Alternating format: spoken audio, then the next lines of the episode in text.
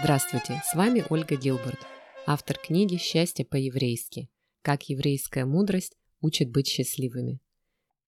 Начиная с того, что мир был сотворен произнесенными Богом словами, и заканчивая повседневной жизнью, иудаизм приписывает словам огромную силу.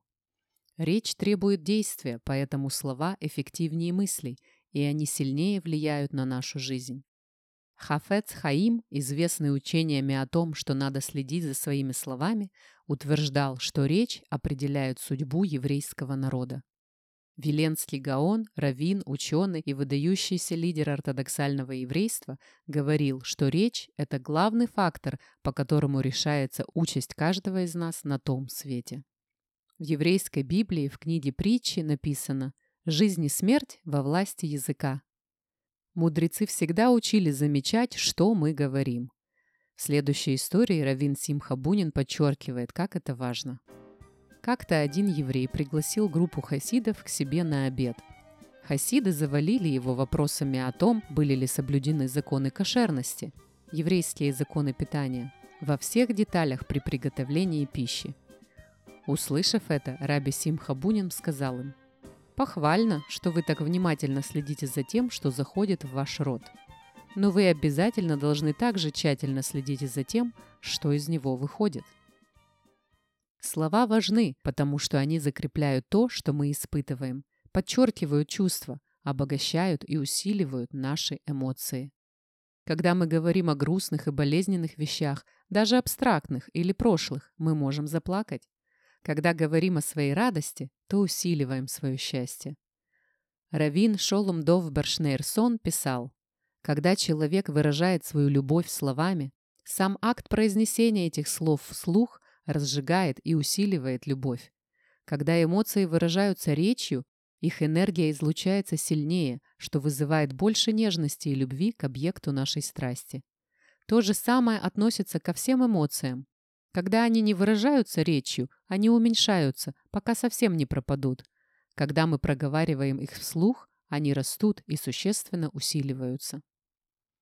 Несмотря на то, что в русском языке существуют сотни тысяч слов, которые можно использовать для выражения мыслей, обычно в разговоре мы следуем своим привычным шаблонам.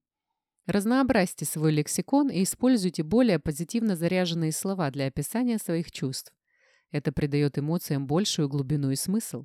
К примеру, когда вам хорошо, можно сказать «у меня все нормально» или «у меня все замечательно». По смыслу эти фразы похожи, но разница все-таки существует. Первая притупляет радость, а вторая усиливает ее. Наши слова вдохновляют и поднимают настроение или угнетают и причиняют боль не только окружающим, но и нам самим. Если мы знаем, как их использовать, они могут укреплять счастье. Давайте выбирать правильные слова, которые помогут сделать нашу жизнь счастливее. Беремся за дело. Первое. Замечайте, что вы говорите. Слово «не воробей» вылетит, не поймаешь. На идыш тоже есть пословица с похожим смыслом. Сказанное слово обратно не запихнешь. Замечайте, какими словами вы пользуетесь и как разговариваете. Используйте позитивные слова для выражения своих мыслей. Например, замените фразу «не хочу быть несчастным» на «хочу быть счастливым», а фразу «я все еще болею» на «я иду на поправку». Второе. Замечайте, как вы говорите. Интонация вкладывает разный смысл и эмоции в ваши слова. Можно сказать «все замечательно» ироничным или грустным тоном, и это полностью поменяет и смысл этой фразы, и настроение.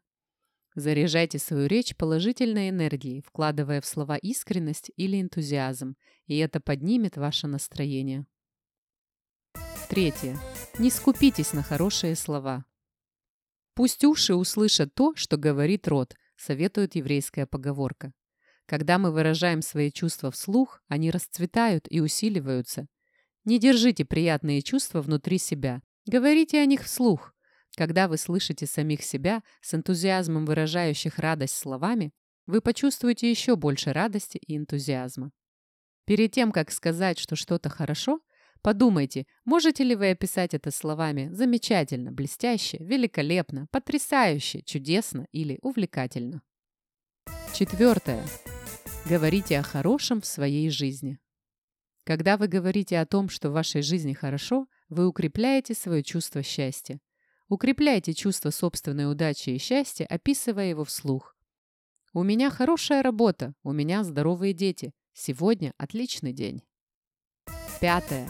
Говорите с каваной. Еврейская традиция учит молиться с каваной, искренним намерением, сосредоточенным вниманием, вкладывая душу, когда слова исходят из сердца, а не просто слетают с губ. Без каваны молитвы превращаются просто в механическое проговаривание слов, становятся скучными и бессмысленными. Применяйте это правило и когда говорите о своем счастье.